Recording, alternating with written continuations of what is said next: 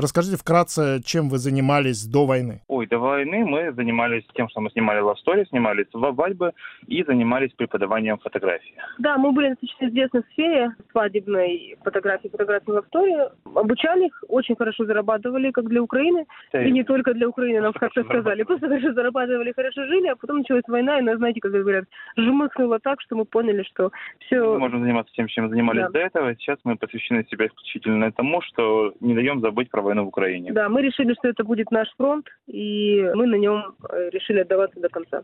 Судя по вашим снимкам, вы уже успели побывать на освобожденных территориях Харьковской области. Где вы были, что увидели, и отличается ли картинка от той, что была в апреле в освобожденных городах и селах Киевщины? Мы были в Изюме вчера, мы были в Шевченково, будем завтра в Балаклее, были Новая Камышеваха. Да, картинка отличается, конечно. Нет таких разрушений, то есть видно, что были бои, то бои были как-то достаточно локально. Да, и в целом по разговору с местными можно сказать, что, скажем так, оккупация прошла для них терпимо. Они все очень рады видеть, что земли вернулись в родную страну. Они все очень рады видеть э, украинцев, слышать украинскую речь. Они действительно, мы видели это своими глазами, встречаются с слезами на глазах украинских солдат. Но при этом э, я могу сказать, что в этот раз мое мнение сложилось такое, что, конечно, естественно, и, и жертвы э, у этой оккупации есть. И были преследования людей, которых есть в истории там военная служба или отношение к каким-то властным структурам. То есть репрессии они были однозначно да по... Э, э репрессии, жесткая фильтрация, это все было. Знаете, Или...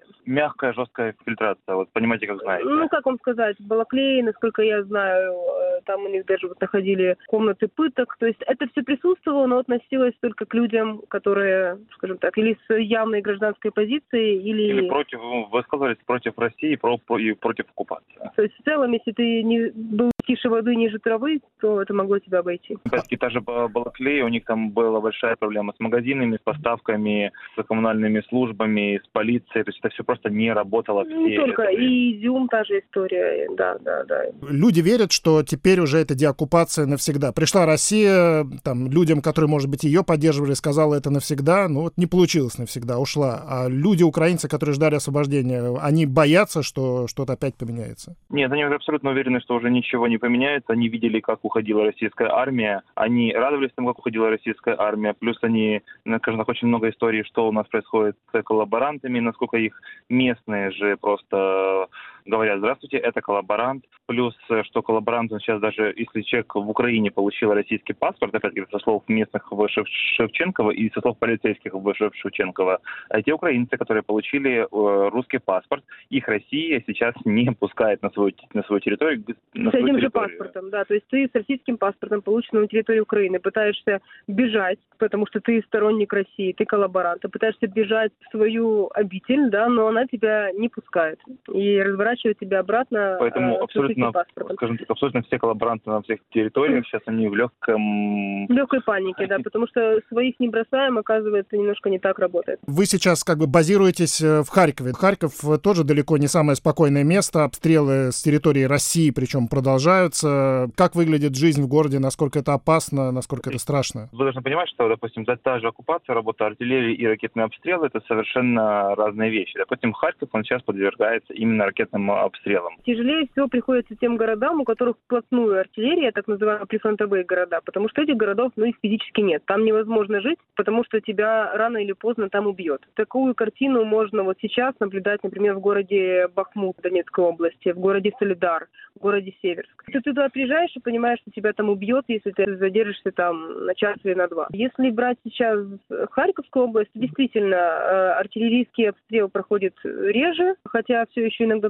достает. И что, что касается ракетного обстрела, понимаете, в принципе, нужно понять, эта война, она очень такая контрастная. В том смысле, что только что, допустим, прогремел взрыв, да, паника, там едут машины, скорая, пожар, а соседний квартал люди как пили кофе, так и пьют кофе. Они даже не идут в новости узнать, что это случилось. Да, то есть адаптация произошла очень быстро, и люди хватаются за жизнь, хватаются за цивилизацию, пытаются это все поддерживать. Ну, допустим, утром там ударило по э, какому-то дому, мы с Владой там типа ужас, раз разрушения, мы это отфотографировали, и при этом мы пошли в центре в кофейню обрабатывать эти фотографии. Просто это настолько абсурдный контраст, что да. когда ты начинаешь об этом задумываться, тебе становится немножко не по себе. И вспомнила еще такой момент, то, что вы говорили по поводу того, считают ли украинцы, что это навсегда. Это касается, это село не было оккупировано, но это село было, ну, что называется, линии фронта. Село Вернопильно, его, ну, фактически стерли с лица земли. Буквально, то есть нет ни одного целого дома, ни одной целой крыши, ни одной целой стены у дома. То есть маленькое село,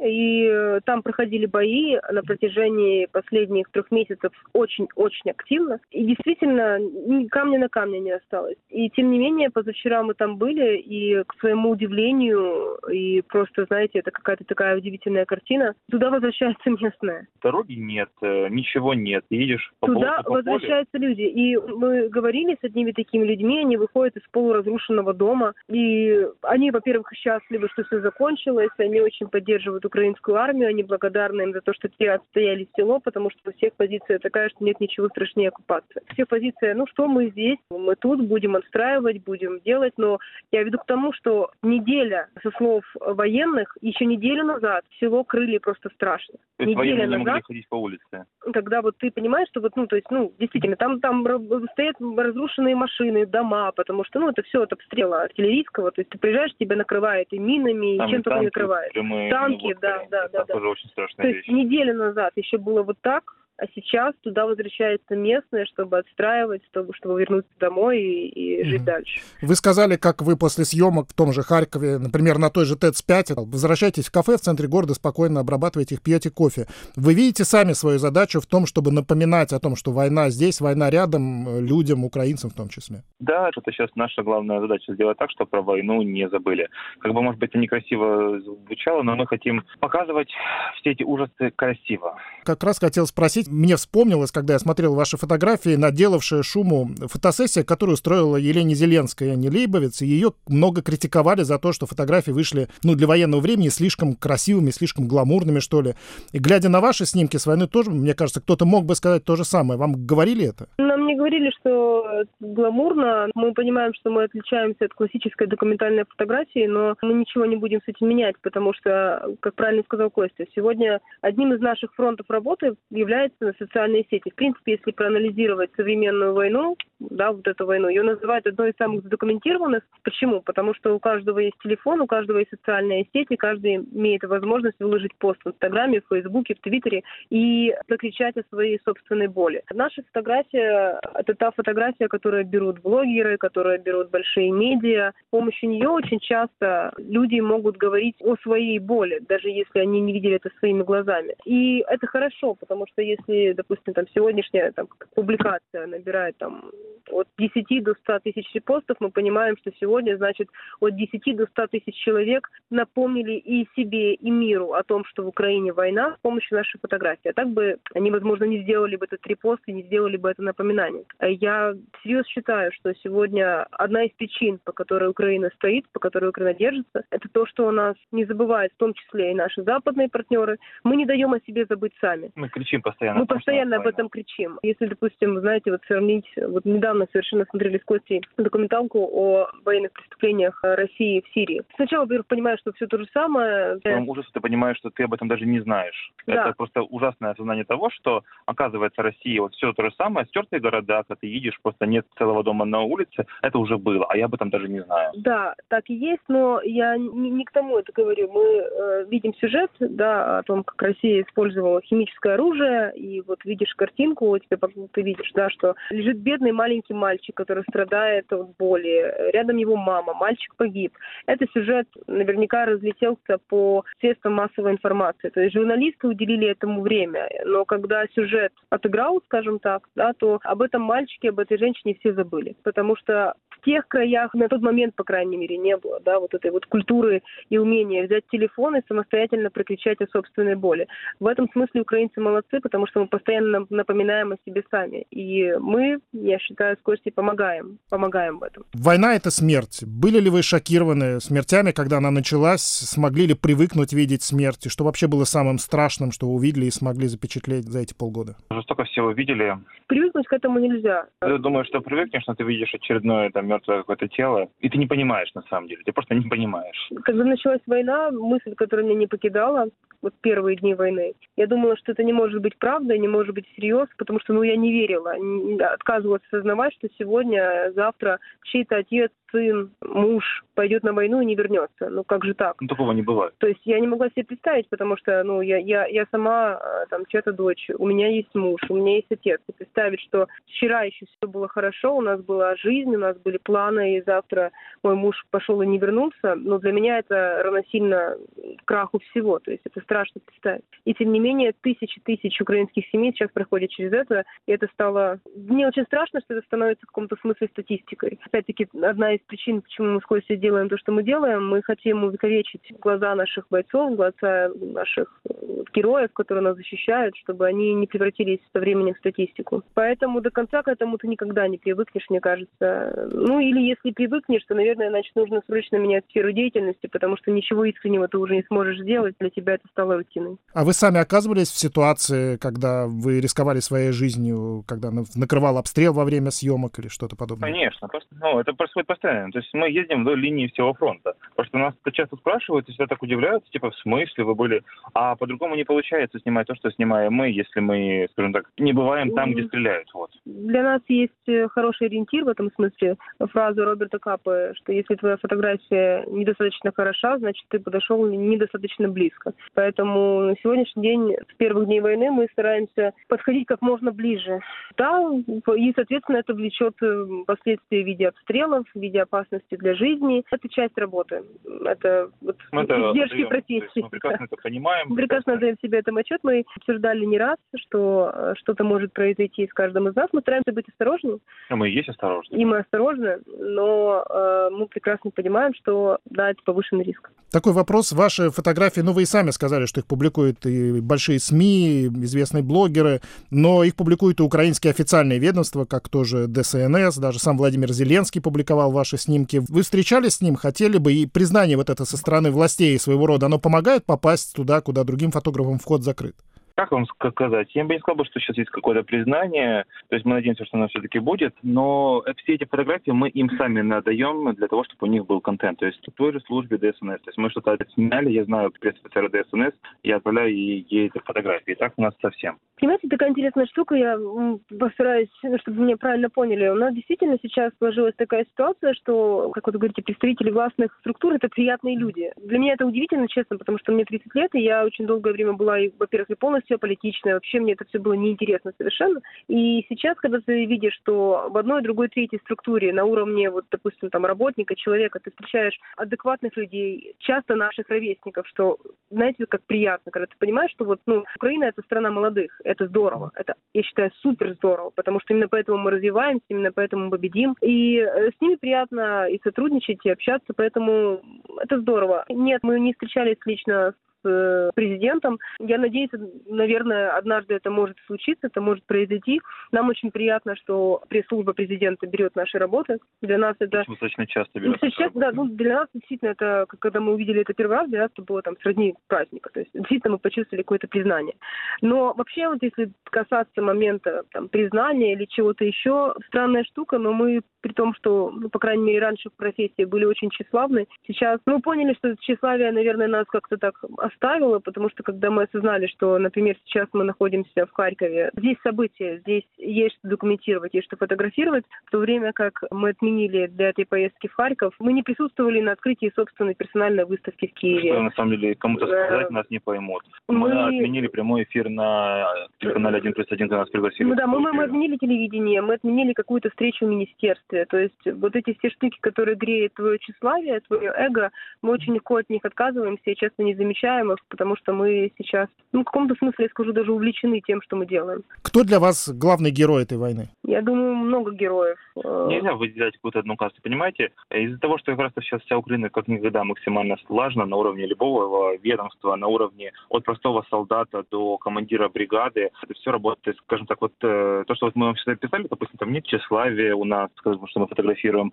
Это, наверное, присутствует э, в нашей армии, во всех наших службах. И сейчас абсолютно все работают в первую очередь на победу, а не на личные достижения. Столько этих историй про каких-то наших э, героических солдат, что ты, ну, ты не можешь выделить какую-то одну. Поэтому я бы сказала, что главный герой этой войны – это украинский народ. И в народ мы будем включать всех, от рядового солдата до президента, до залужного, кто сегодня делает что-то, это главный герой. Вы сами из Одессы, в общем-то, русскоязычного города, и первый пост в Инстаграме после войны вы написали по-русски. Сейчас пишете только по-украински. Когда и почему это поменялось, и какие чувства вы сейчас испытываете к России? Мы, в принципе, перешли на украинский язык и в общении друг с другом, и, э, естественно, все, что связано с нашим публичным пространством, с наш блог, мы перешли на украинский. Хотя это было не просто, потому что... Ну, не русскоговорящие. Мы да, да, да. То есть мы сейчас говорим с вами по-русски, потому что, ну, говорите с нами. А какое отношение, вы сказали, к языку или... Да, к языку. Стал ли он для вас знаком чего-то страшного и плохого к России в целом? Однозначно, однозначно. То есть в первые дни войны, то есть прям четко почувствовал, что э, если бы мы все бы говорили бы на украинском языке, если бы у нас не было бы этого русскоговорящих регионов и, и прочего, того, что сейчас случилось, этого бы всего не было. Одна из первых вещей, которые я, наверное, сделал, я поменял язык на, на своем телефоне и на своем компьютере и во всех приложениях браузера. Ну, понимаете, нам очень грустно, больно осознавать, что несмотря на все то, что сейчас происходит, действительно многие до конца не осознают причинно-следственную связь. Да, причинно-следственная связь очень простая. Сотни лет, поколение за поколением нас русифицировали. Я прекрасно помню, э, как в школе, когда я пошла в школу, и мне в школу ввели украинский язык, при том, что мои родители сегодня, сейчас, это суперпатриотичные люди, это люди, которые поддерживают нас кости, это люди, которые болеют душой за страну и тоже переходят на украинский язык. И тем не менее, когда это было? Мне было 8 лет, сейчас мне 30, то есть 23 года назад. Когда я пошла в школу и там пили украинский язык, были приколы со стороны семьи, там типа телячья мова, вот это все.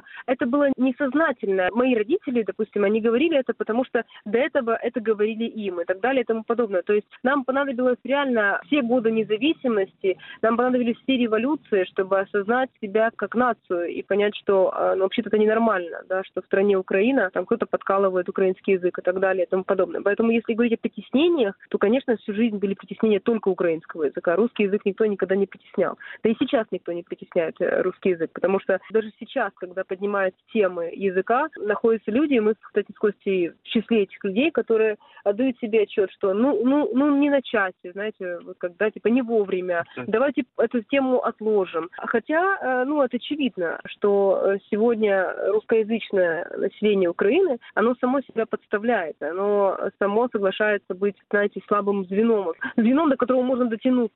Люди не страдают не из-за того, что там они говорят на своем языке, нет. Это хитрый, знаете, такой, это один из поводов докопаться. Более того, я действительно сегодня считаю, что мы выиграем эту войну, но, к сожалению, сосед у нас останется под боком, и мы ничего не сделаем с ним. У нас останется под боком этот сосед. Для того, чтобы вся эта история не повторилась через 5, через 10 лет, через 20 лет, чтобы все эти смерти и пролитая кровь за нашу свободу не были напрасными, мы физическую стену, как в «Игре престолов», к сожалению, мы не построим. Мы должны выстроить культурную стену.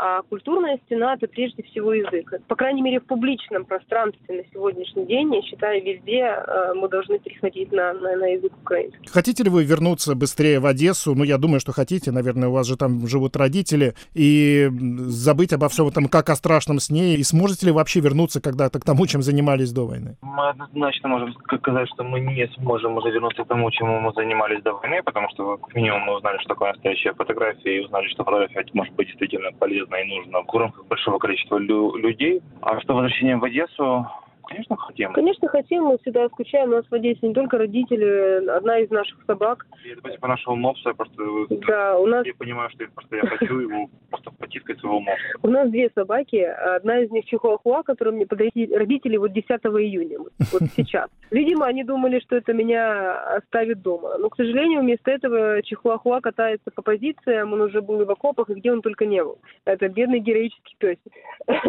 Он катается с нами, а мопс остался с родителями. И, конечно, мы, мы скучаем по дому, скучаем по отдыху без чувства вины, потому что сейчас всегда, когда мы приезжаем в Одессу, нас хватает на два дня максимум, а дальше подключается чувство вины, что мы делаем недостаточно, мы делаем мало, и нужно ехать дальше.